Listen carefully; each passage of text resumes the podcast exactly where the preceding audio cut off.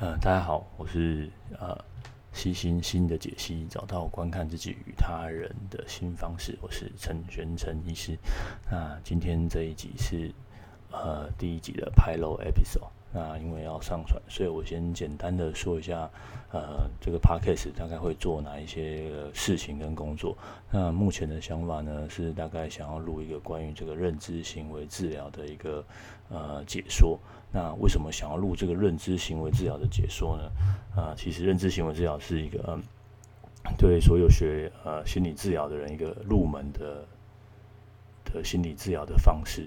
那虽然说它是入门的心理治疗的方式，但相对的也是因为入门好操作，那又可以有一个比较级跟对照组，所以在呃医学上它的所它的证据反而是最多的。那或许有一些人是想要、透过心理治疗重新认识自己，那这个时候他们就会寻求跟呃。不一样的一些心理治疗的学派，譬如说是精神分析啊，或者是荣格荣格的分析心理学派。那还有很多，譬如说像是呃完形完形治疗。那不过这一些治疗呢，呃，有些在这个精神医学上是针对某些的呃疾病是有呃实证医学的。不过呃认知行为治疗是绝大多数的这个心理呃。精神方面的疾病疾病啊，它都有很好的一个疗效。那除此之外呢，除了它的疗效好之外，第二个刚刚提到的就是它好操作。好操作的是指，刚刚我有说很多，其实新手治疗师或者新的医师在学习心理治疗，它就是一个一个入门款。那入门款好操作。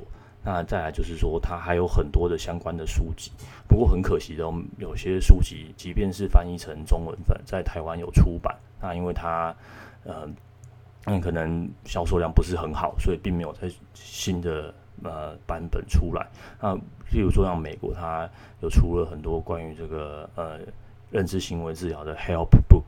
那其实现最近近在戏谷有很多的，像比如说用这个呃机器人做的这个心理治疗，或者是说用呃聊天机器人，像 Facebook Messenger 或是用呃 Like 的。呃，还有很多的这种聊天机器人做心理治疗的工具，其实也都是根据这个呃认知行为治疗的背后去做的。那再来想要做这个 podcast 的部分呢，是呃是因为其实在呃整间其实有听到很多患者想要安排就是心理治疗，不过心理治疗在台湾并没有啊、呃、保险的给付，不像是美国，美国的保险其实是有给付心理治疗的。那因此如果患呃因为有时候病友想要等这个心理治疗，那只有两种可能，那个是自费，那呃第二个就是就是排健保，不过排健保动辄半年，长达一年的，那而且每一次的疗程都很短，呃大概十二次吧，就是有一定特定的疗程，那完完了之后又要重新重新排队，那或者时候有时候你在诊间接受就是心理师或者是医师。啊，帮您做心理治疗的时候，其实也不太清楚心理师用的技巧是什么，那到底对自己有没有什么效果？那所以从这个角度来看，那我就想要，诶、欸，是不是有个方式，那让大家知道说，诶、欸，心理治疗大概是怎么样子？那尤其是认知行呃认知行为治疗是怎么样去操作的？那呃，那有没有什么方式是可以透过听听这样子的 podcast，然后来帮助自己了解自己？那再来就是。呃，之前有听过这个呃，Podcast 的，的其他的播主啊，有特别有提到说，哎，是在这个心情低落的时候，喜欢听这个电子书或者是听 Podcast。那我自己也喜欢在通勤的时候听一下 Podcast。我虽然含金量没有像文字这么高，或者是触及率也没有像这个呃嗯 YouTube 这么好，那有时候只是想要听的。那没有没有办法，就是用看的看完一整个影片。那对制作成本来说，有时候请到呃人去演病患，那或者有有些特定的事件，然后去讲说怎么做，或者是呃模拟示范演出，可能花费的时间或者成本相对都都很庞大。那如果像这样子用 Podcast 用说的，然后去知道说大概整个治疗是什么样的方式，那到底为什么会有效，为什么会好用，那它的缘由是什么？那如果呃可以搭配，其实我们呃就是之前在做投影片的时候，也都提常提到，其实最好的治疗就是心理治疗，那加上药物治疗。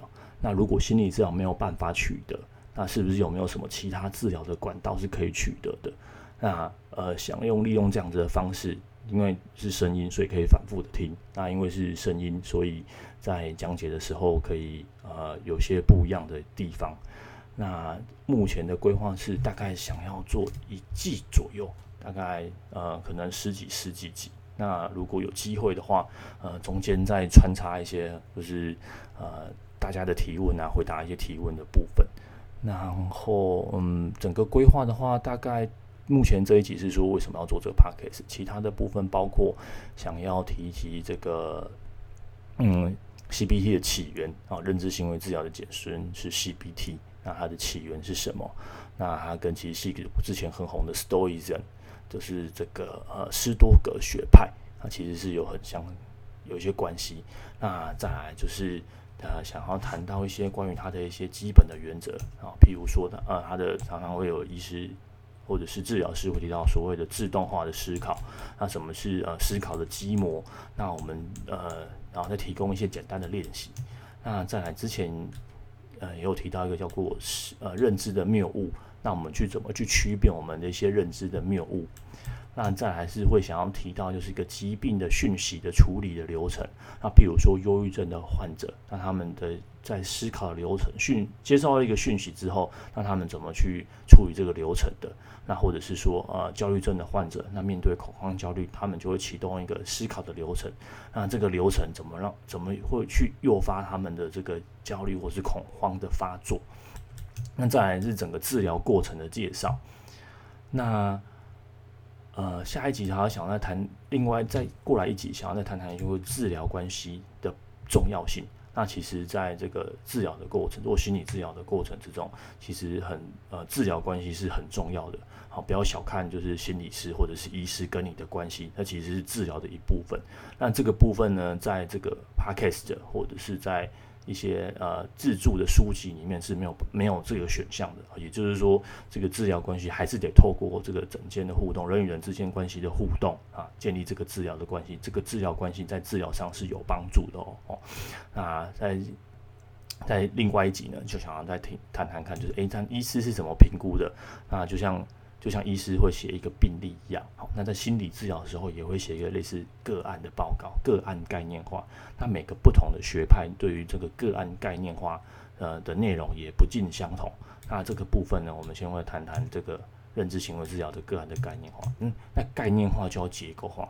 好，常常如嗯，如果对心理治疗有些认识的听众啊，就知道说，欸，其实心心理治疗有分很结构化的，像这个最结构化就是。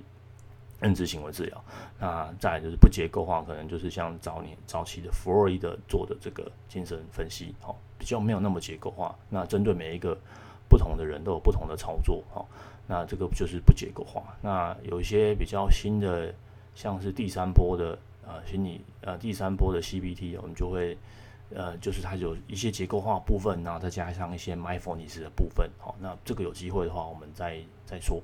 好，那再来就是。诶，但新治疗师是如何处理自动化思考的哦？那其实有一些方式也可以让个案在家自己做这个处理自动化的思考。那不过有时候，因为你知道人在这个想法里面很难跳脱出某些特定的场景，那还是会照那自动化思考。那其实最好解决自动化思考方式就是笔根子，好把它写下来。那有时候等情绪过了，再回头看看，诶、我当时候有为什么会有出现自动化思考，我怎么去改善这样子？那刚刚提到，其实很大认知行为治疗很大一部分是处于认知，那另外一部分就是处于行为。那这边会稍微提到一下，怎么样做一些行为的活化，啊，怎么样做出一些行动上的改变。好，那再来就会提，呃，填。提到这两集，就会想要做两集，一集是处于关于忧郁症的，那一集是想要处理就是焦虑症的一个呃行为的一个部分。好，那最后一集就会想要提到，诶，这那有了改变的想法，好，那改变的一些有产产生的行动，那再来怎么去改变这个思考的积模？啊，什么是思考的积模？大概呃，我第三集吧。我再提到什么是思考的基模。那这边简单的说，就是说基模就是你呃嗯处理事情的最基本的一个原则。那你大概是怎么想的？你怎你怎么去看这个世界？你怎么去看你自己啊？怎么去看呃，比就是你的环境啊，别人的互动，怎么去看他人这样？那怎么最后最后都要去改变这个基模啊？那建立自己一套新的一个思考的流程。那这个大概是嗯，我我会做的部分。那因为偷懒，所以也没有配乐，那也没有后面的剪接。那我所有的录音就是呃一击到底，所以 可能会有一些我的一些发语词这样。那不过如果后续发现发语词太多的话，这个部分我会修正。好，那今天就 Pyro episode 就先到这边，那谢谢大家，拜拜。